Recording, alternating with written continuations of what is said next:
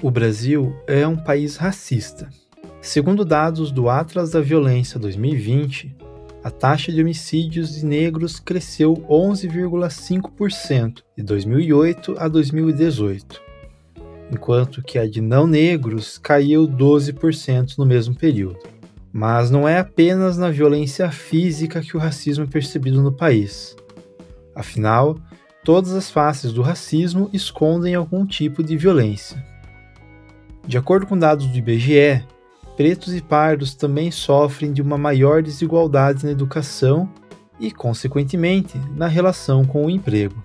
Às vésperas do Dia da Consciência Negra, o Fala Cientista ouviu as professoras Meg Rayara Gomes de Oliveira, do Departamento de Educação da UFPR, e Andréa Pires Rocha, do Departamento de Assistência Social da Universidade Estadual de Londrina, para tentar entender algumas das razões para a disparidade social entre as populações branca e negra do Brasil. Também conversamos com o professor do Departamento de História da UFPR, Carlos Alberto Medeiros Lima, que fala sobre o papel da escravidão nesse cenário, e também com a advogada Ana Lívia Ribeiro, que nos contou a importância de se criar leis mais duras no combate ao racismo. Eu sou Robson Samulak e o Fala Cientista é uma produção da agência Escola UFPR. Quando nós falamos de racismo em um país como o Brasil, é importante entender que existem diferentes faces deste problema. É um movimento que acontece, de maneira geral, de pessoas brancas para negras e de ricos para pobres. Para o filósofo, advogado e professor universitário Silvio Almeida, é impossível compreender o racismo como um elemento à parte da sociedade. Ao contrário, ele é um elemento responsável pela formação da nossa sociedade é aquilo que Almeida se refere quando fala sobre racismo estrutural. Portanto, para iniciar a conversa, eu pedi para que a Ana Lívia Ribeiro e a Meg explicassem melhor o que significa quando nós falamos sobre racismo estrutural e por que é tão importante tratá-lo desta maneira. Quando nós falamos de racismo estrutural, nós estamos pensando que a nossa sociedade ela é racializada, ela teve uma base racial, né? Então, aí precisamos necessariamente voltar na nossa história para compreender que é, a nossa formação, né, que, que teve aí, é, em sua maioria, uma origem europeia, uma origem africana e uma origem indígena, e a partir do momento que é, nós também temos esse histórico de colonização europeia, né, e esse e esse histórico no qual havia ali uma ideia de uma hierarquia entre as raças, e aí lembrando que nós estávamos num conceito no qual uh, havia ainda aquela ideia de várias raças, né, no, nessa perspectiva biológica, uh, nós temos que entender que havia ali a compreensão de uma hierarquia racial, então, uma hierarquia superior né, na perspectiva de intelectualidade, desenvolvimento né, da, da, da raça de origem ali europeia, enquanto na perspectiva africana, indígena, é, um conceito ali, até para própria, para justificar a própria exploração e, escravi, e escravização, uh, dessa ideia de, de existir uma hierarquia e uma inferioridade. Então, a base da nossa formação social é essa. Então, por isso que nós dizemos que tem que existe um racismo estrutural, que está na estrutura da formação da nossa sociedade. E aí, a partir de fatores históricos, é, nós não é, temos o, o hábito, né, de falar sobre essa formação racial, né, de, de nos entendermos como uma sociedade racializada, mas nós somos. E então por isso que nós falamos de racismo estrutural. Ainda é um, uma grande luta a gente convencer a sociedade que a gente tem um racismo que estrutura os espaços né, da sociedade como um todo, né, e um racismo que a gente que vai impedindo que as pessoas negras ocupem determinados espaços. Né? E um dos nossos grandes entraves é desmontar tanto o mito da, demo, da democracia racial quanto o mito da meritocracia, né? Porque quando a gente denuncia, né, por exemplo, a ausência de pessoas negras em espaço de poder, né, as pessoas sempre justificam, né, as pessoas que não acreditam na, na, na existência do racismo, que as oportunidades estão aí, as pessoas não fazem uso dela porque, delas porque não se esforçam o suficiente, né? Mas, assim, e, e essas pessoas, elas defendem de uma forma tão insistente a questão do mérito, porque elas se beneficiam desse racismo. É, ainda que elas não se deem conta, né, algumas né, não se deem contas, mas a, a, muitas delas sabem disso, né, e a ideia é justamente desacreditar as denúncias que as pessoas negras vêm fazendo no sentido é, justamente é, no sentido de fazer com que essas estruturas elas se mantenham, né, de que a, que a distribuição dos espaços de poder continuem sendo feita da mesma maneira, né, porque quando a gente analisa, por exemplo, né, é, a partir de, dos nossos é, grupos, né, dos nossos núcleos familiares, e quando a gente analisa os nossos pontos de partidas os nossos e até onde a gente consegue chegar, muda-se muito pouco, né, essa, essas trajetórias, né, esse, esse, esse, esse trajeto percorrido, né, em várias gerações, né, a gente vai analisar, a gente, a, gente percebe que existe uma repetição das exclusões em muitos grupos familiares é, compostos por pessoas negras, justamente por conta de que o racismo ele também é atualizado. O racismo ele, ele não ele, ele vai mudando a sua forma de operação à medida que a sociedade vai modificando também. Porém, para entender melhor o motivo que torna o racismo uma questão estrutural, é importante retornar alguns séculos na nossa história e compreender como aconteceu a formação do nosso país. O Brasil foi o último país do continente americano a abolir a escravidão. Porém, mais importante do que isso, para compreender o racismo, é necessário lembrar que o processo de abolição foi longo, penoso e, em muitos sentidos, frustrante. Existiram, entre os séculos XVIII e XIX, diversas tentativas de proibir que uma pessoa pudesse exercer algum tipo de poder e domínio sobre outra a construção de um Estado novo que garantisse direitos iguais para todos os seus habitantes atravessa uma série de eventos, até que seja possível chegar em uma Constituição que irá editar tais direitos.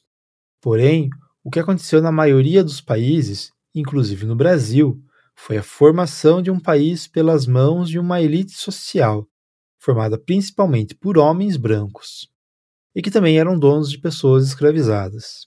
Toda sociedade que se torna independente, ela o mundo posterior à independência, ele é muito complicado. Essa, essa sociedade que se tornou independente, por exemplo, o Brasil, ela tem diversas atividades, diversos interesses, diversas regiões. Né? Todas essas atividades, interesses, regiões possuem elites diferentes. Então, depois, a partir de um, em seguida a um processo de independência, é como se todas essas elites levantassem o dedinho e falassem assim: olha, alguém vai ter que organizar um Estado novo partindo do zero. Por que não eu? Todas elas dizem isso. Então é um período de instabilidade política muito grande. Frequentemente é um estado de guerra civil. O Brasil conheceu esse tipo de, de conflito muito fortemente.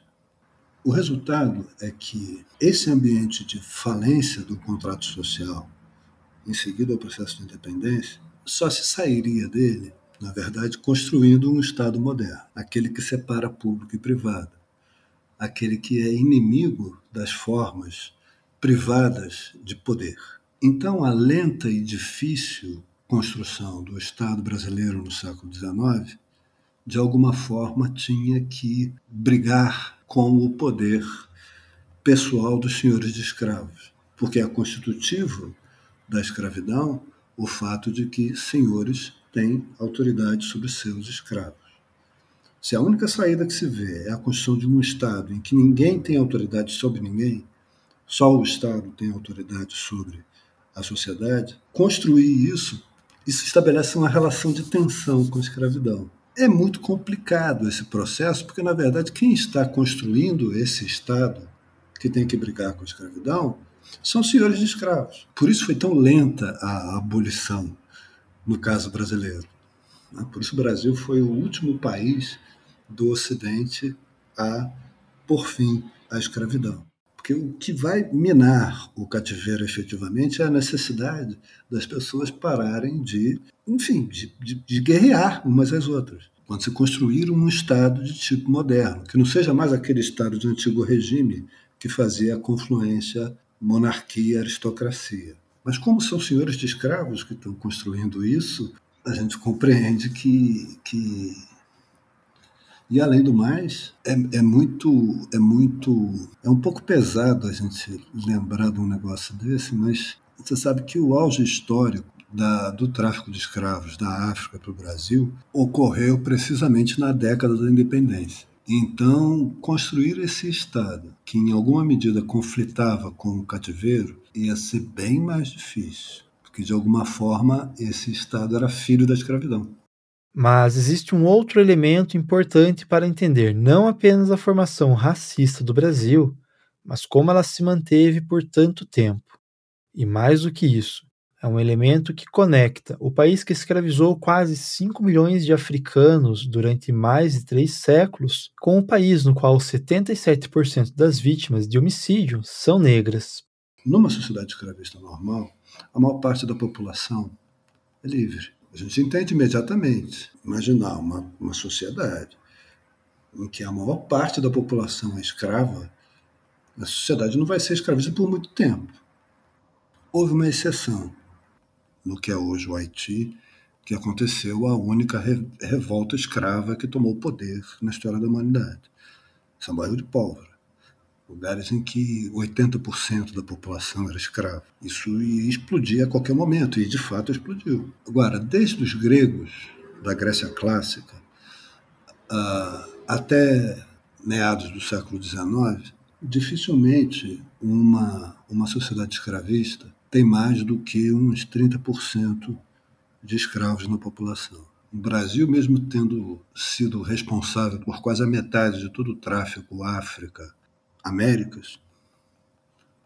É inacreditável isso, né? quase metade de todo o tráfico de escravos da África para o continente americano teve alguma relação com o Brasil. Com Portugal e o Brasil, com o Brasil. Mas mesmo assim, dificilmente a população escrava brasileira chegou à metade da população total. A maior parte da população é livre. Algo em torno de dois terços da população é livre. Uma sociedade escravista. Então, manter a escravidão, legitimar a escravidão, significou, de alguma forma, esses livres todos, convencê-los, digamos assim, a apoiarem os senhores de escravos, a funcionarem como os guarda-costas, por assim dizer, dos senhores de escravos. Como é que se conseguiu isso? Se conseguiu isso fazendo com que fosse com que os escravos fossem infelizmente baratos e as condições impostas a costa africana, a maneira como era realizado o tráfico de escravos, garantia isso. Isso significa que tinha muito senhor de escravos. Só que senhores de escravos, de escravarias pequenininhas. Uma senhora que tem uma, uma escrava que vende frutas na rua, um artesão, um sapateiro. Então, esse tipo de pequeno senhor de escravos. Esses pequenos senhores de escravos, eles tinham uma parte pequena dos escravos a maior parte dos escravos pertencia a pessoas muito ricas. Mas eles eram a maior parte dos senhores. O que, que significava isso, aos olhos de todo mundo? Significava, olha, por mais brutal que seja essa ordem escravista, para mim, que sou livre, tem um caminhozinho de mobilidade social ascendente. Eu não vou ficar rico, mas o senhor, o ser senhor de escravos, não é estar tá lá do outro lado numa posição inalcançável que isso conduzia, portanto, ao apoio das pessoas ao cativeiro. É muito triste falar disso, mas isso é constitutivo de qualquer sociedade escravista. É, é muito feio mesmo, mas é real. A chance de mobilidade social aproximava as pessoas do cativeiro, politicamente. Porém, existem outras marcas deixadas pela escravidão no Brasil e que nos afetam ainda hoje e precisam ser confrontadas diariamente. Uma delas é o que o Abdias do Nascimento apresentou no seu livro O Genocídio do Negro Brasileiro. De acordo com o autor, o que aconteceu no Brasil a partir dos processos de escravização foi uma tentativa de eliminar os negros da população através do branqueamento da raça e da perseguição à cultura africana. Uma das consequências disso é a eliminação da história das pessoas negras. A professora Andréa Pires Rocha explica que esse chamado genocídio vai muito além da morte, atingindo a própria existência das pessoas negras e a relação que isso tem com o mito da democracia racial. Quando Abdias vem e explica que o genocídio ele acontece primeiro por essa diáspora forçada, né? Então, vir para cá, ele faz toda essa discussão ali no livro, né?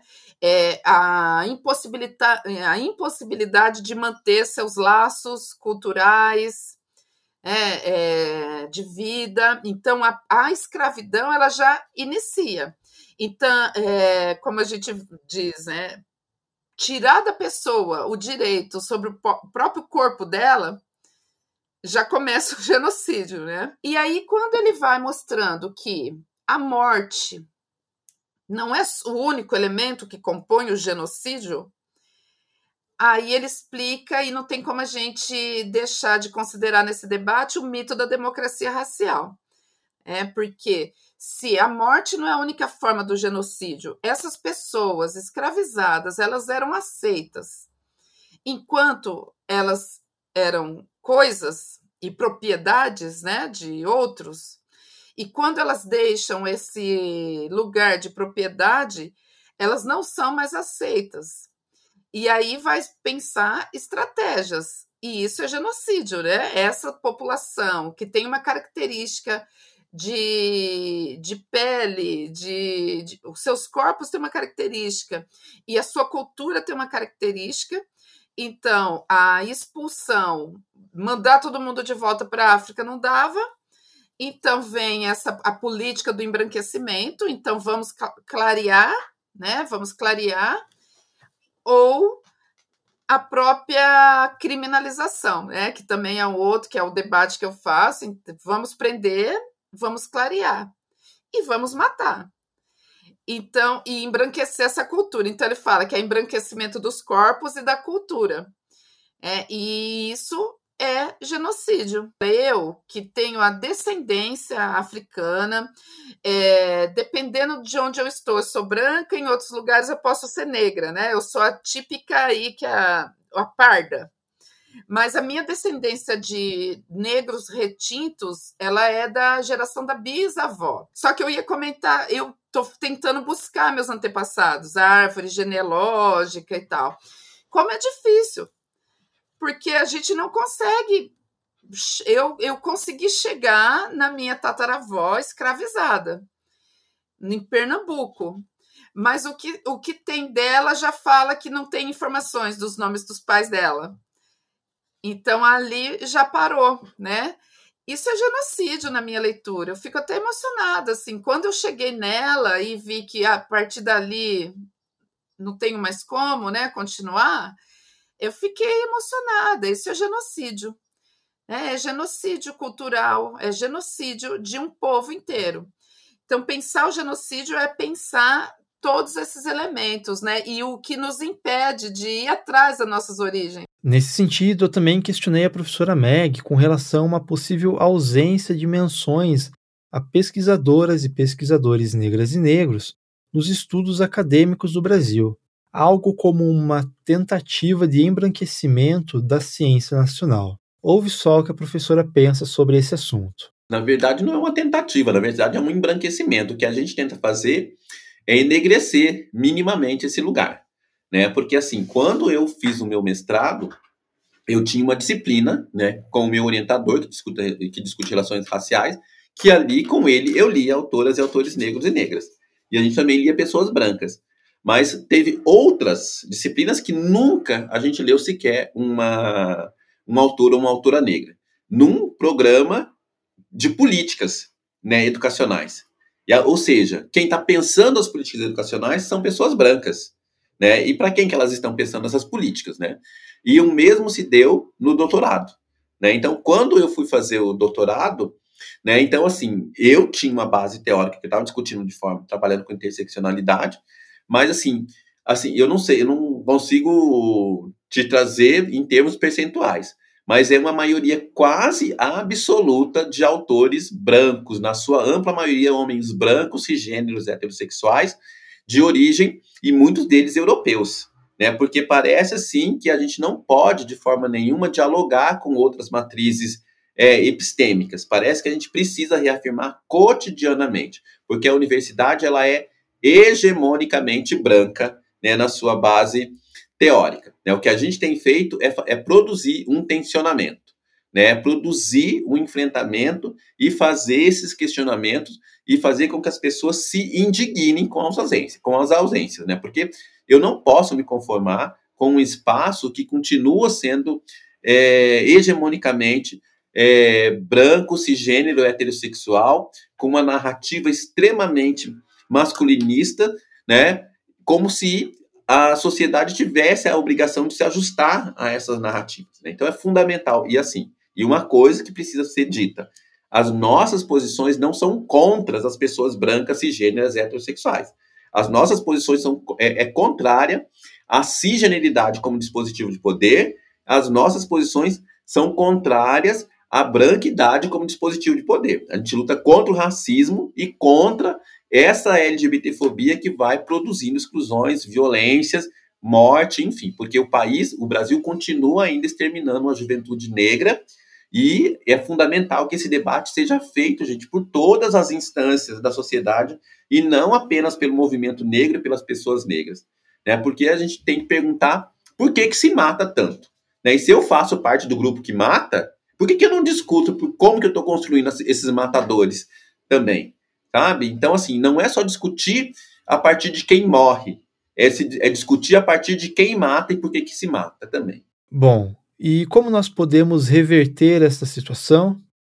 Existe sim a necessidade e o envolvimento individual que cada um de nós deve fazer para mudá-la. Mas o Estado também tem um papel fundamental nisso. Como o professor Carlos comentou, a formação do Brasil como um país independente contou com a participação de donos de escravos. Isso fez com que a sociedade fosse pensada por e para brancos. Em um artigo intitulado A Produção Discursiva do Racismo, da Escravidão à Criminologia Positivista, a socióloga Cíntia de Cássia Catóia comenta que, após o fim da escravidão no Brasil, os negros se tornaram livres sem qualquer auxílio governamental demarcando o processo constante de enfavelamento urbano, diminuição da vida média da população negra, repressão policial e de discriminação racial no mercado de trabalho. A chamada liberdade representou a ausência de cidadania, a qual obrigou muitos ex-escravizados a manter uma relação de dependência com os ex-proprietários. Essa exclusão dos negros da sociedade é um dos motivos que torna necessária a criação de políticas públicas de cotas, por exemplo. Um dos grandes méritos da política, das políticas afirmativas, né, das políticas de cotas, foi mostrar para a sociedade que existem pessoas negras no Brasil. Né? Então, até então, antes desse debate, parecia que não existia. Né? Então, é, assim, tá tudo bem uma universidade com hegemonicamente branca, e porque a sociedade é essa, né? Como se a, a universidade estivesse refletindo realmente, de fato, que o, essa diversidade branca da sociedade brasileira. Né? Então, acho que a, a, primeira, o primeiro ponto positivo do, das políticas de cotas é esse. Né? A outra coisa foi enfiar o dedo na ferida para mostrar que existe um gargalo muito grande no sistema educacional, onde as pessoas negras vão ficando pelo caminho. Né? Então, quando a gente analisa assim, o, o, o, índice de pessoas negras que entram né, na educação é, infantil e quantas conseguem concluir o ensino médio, quantas dessas vão fazer Enem, vão fazer vestibular e conseguem adentrar na universidade, há uma discrepância muito grande. Né? Porque a gente tem que pensar também como que é o cotidiano de crianças negras, de adolescentes negras e negros no sistema educacional, onde também existe uma ausência muito grande de docentes negros e negras, né? Porque e a gente não acaba não tendo espelhos dentro, dentro desse espaço. Né? E quando a gente discute educação infantil, a gente precisa pensar na questão do afeto.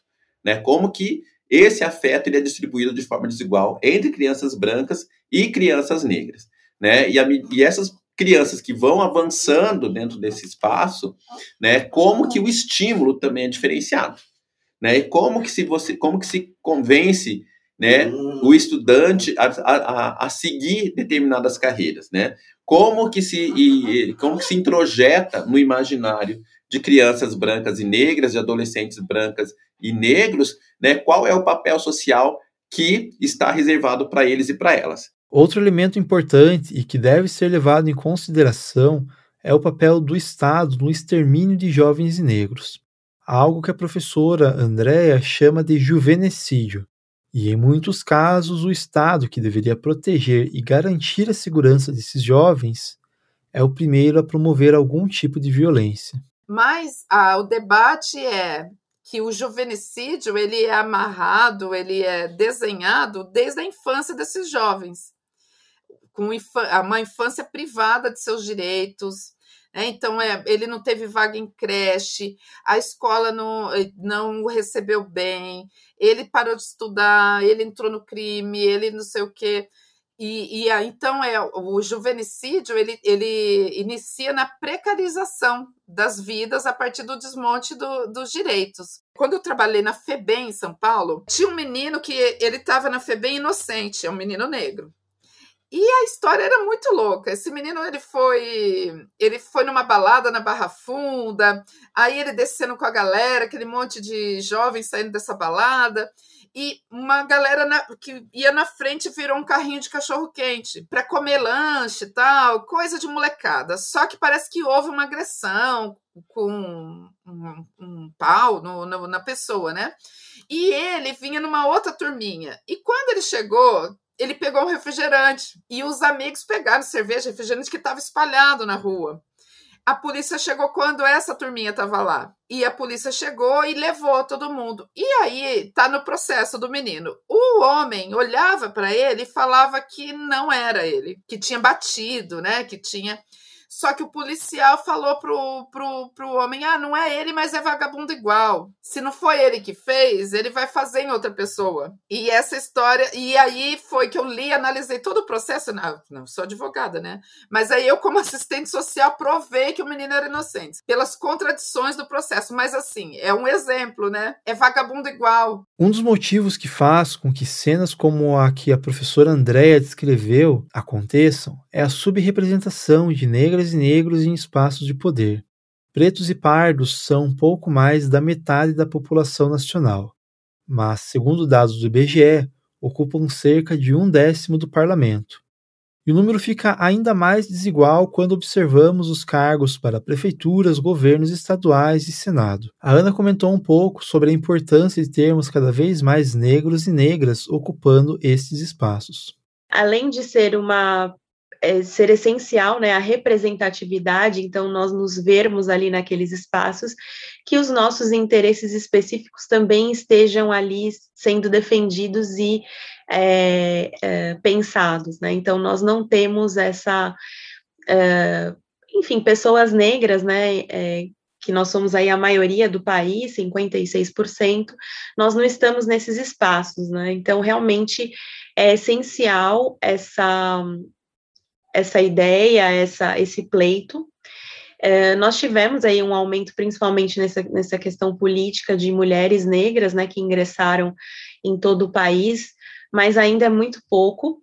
E infelizmente nós já estamos vendo aí é, o quanto é violento para essas mulheres negras, principalmente, estarem nesses lugares, né, nesse contexto digo da política, né? Então, é, muitos ataques, né? É, muitas é, muitas situações de discriminação, né, e é, discriminação racial, é, por essa perspectiva que, que nós estamos tratando aqui, dessa formação social, né, da, do, do nosso país, dessa cultura de identificar que pessoas negras, né, é, não, não devem, ou há algo estranho quando pessoas negras estão nessas posições. É, e nesse contexto específico da advocacia não é diferente, né? O direito ele é muito a formação dele, né? É um, é, vem de um contexto é, conservador, é, masculino. É, então, realmente, é, para as mulheres e as, as mulheres negras, mas pessoas negras em geral, são ambientes aí de muita resistência, né? A, presença e principalmente em galgar aí posições na carreira jurídica. E aí digo não só na advocacia, mas nos tribunais, na magistratura, Ministério Público.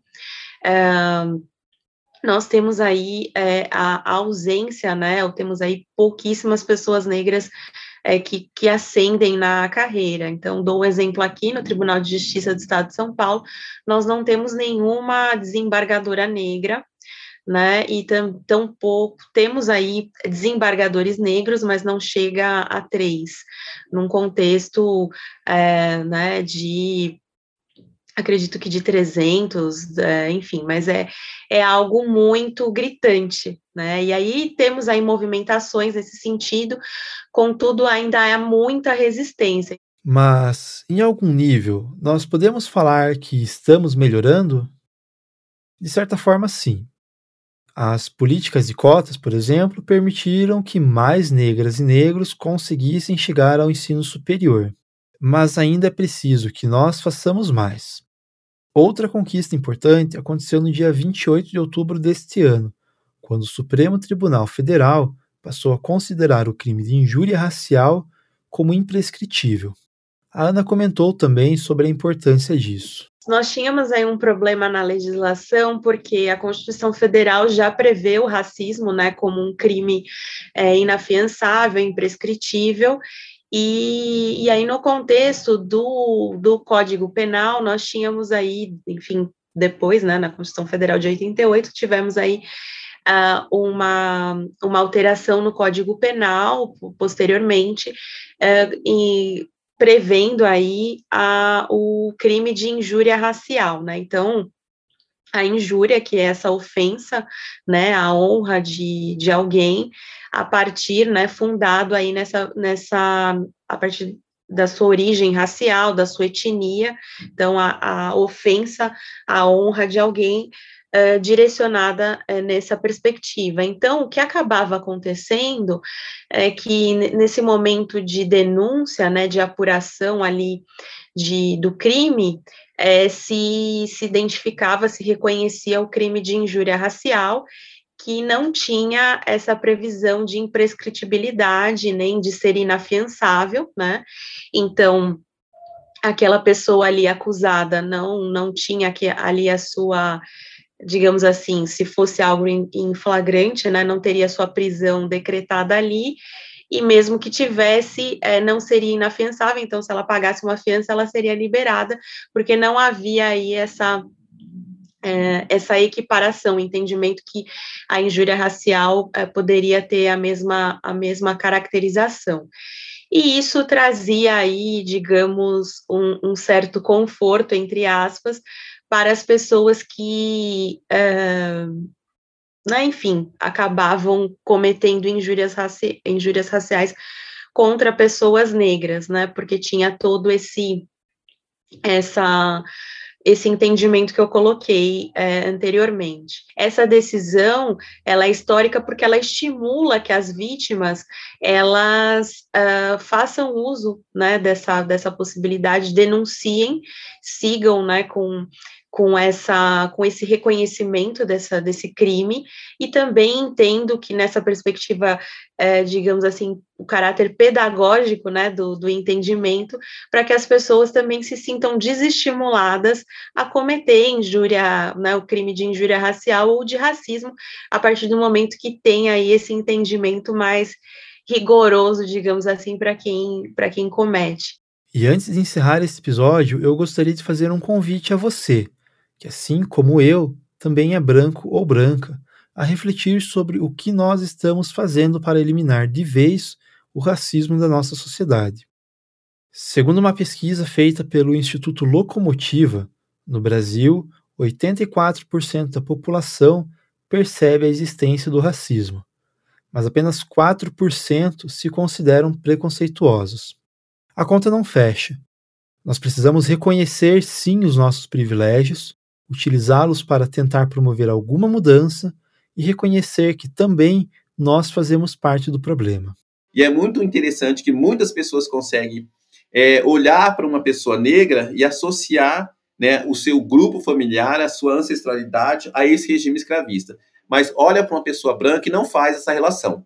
Parece que discutir escravização é uma questão que só envolve a pessoa que foi vítima desse regime truculento. Parece que a gente não precisa discutir as pessoas que se beneficiaram dele e como que essa herança ainda estrutura né, os espaços de poder na nossa sociedade. Né?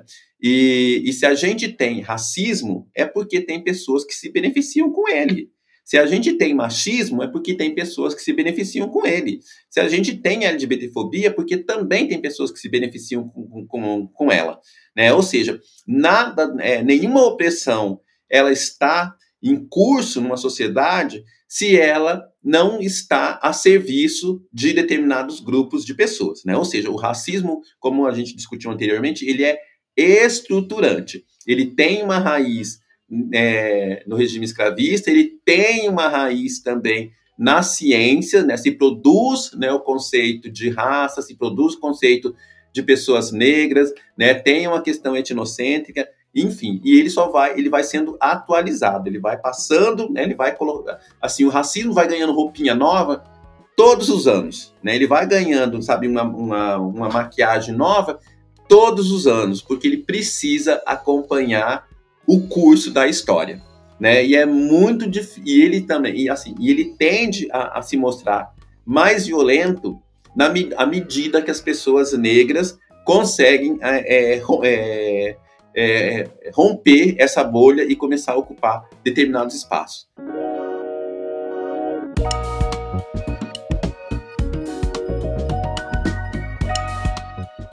Eu sou Robson Samulak, responsável pela apresentação e produção deste episódio. Jamile da Silveira, bolsista de pós-graduação em comunicação, fez a revisão final e a edição é feita por Ângelo Biasi, aluno do curso de música na UFPR. Shirley Coles, jornalista da agência Escola, é a responsável pela supervisão do podcast. Para mais conteúdos produzidos pela E, acesse www.agenciacomunicação.fpr.br. Até o próximo Fala Cientista.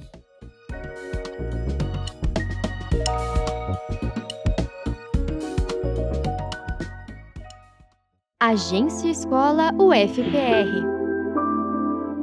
Inspire Ciência. AE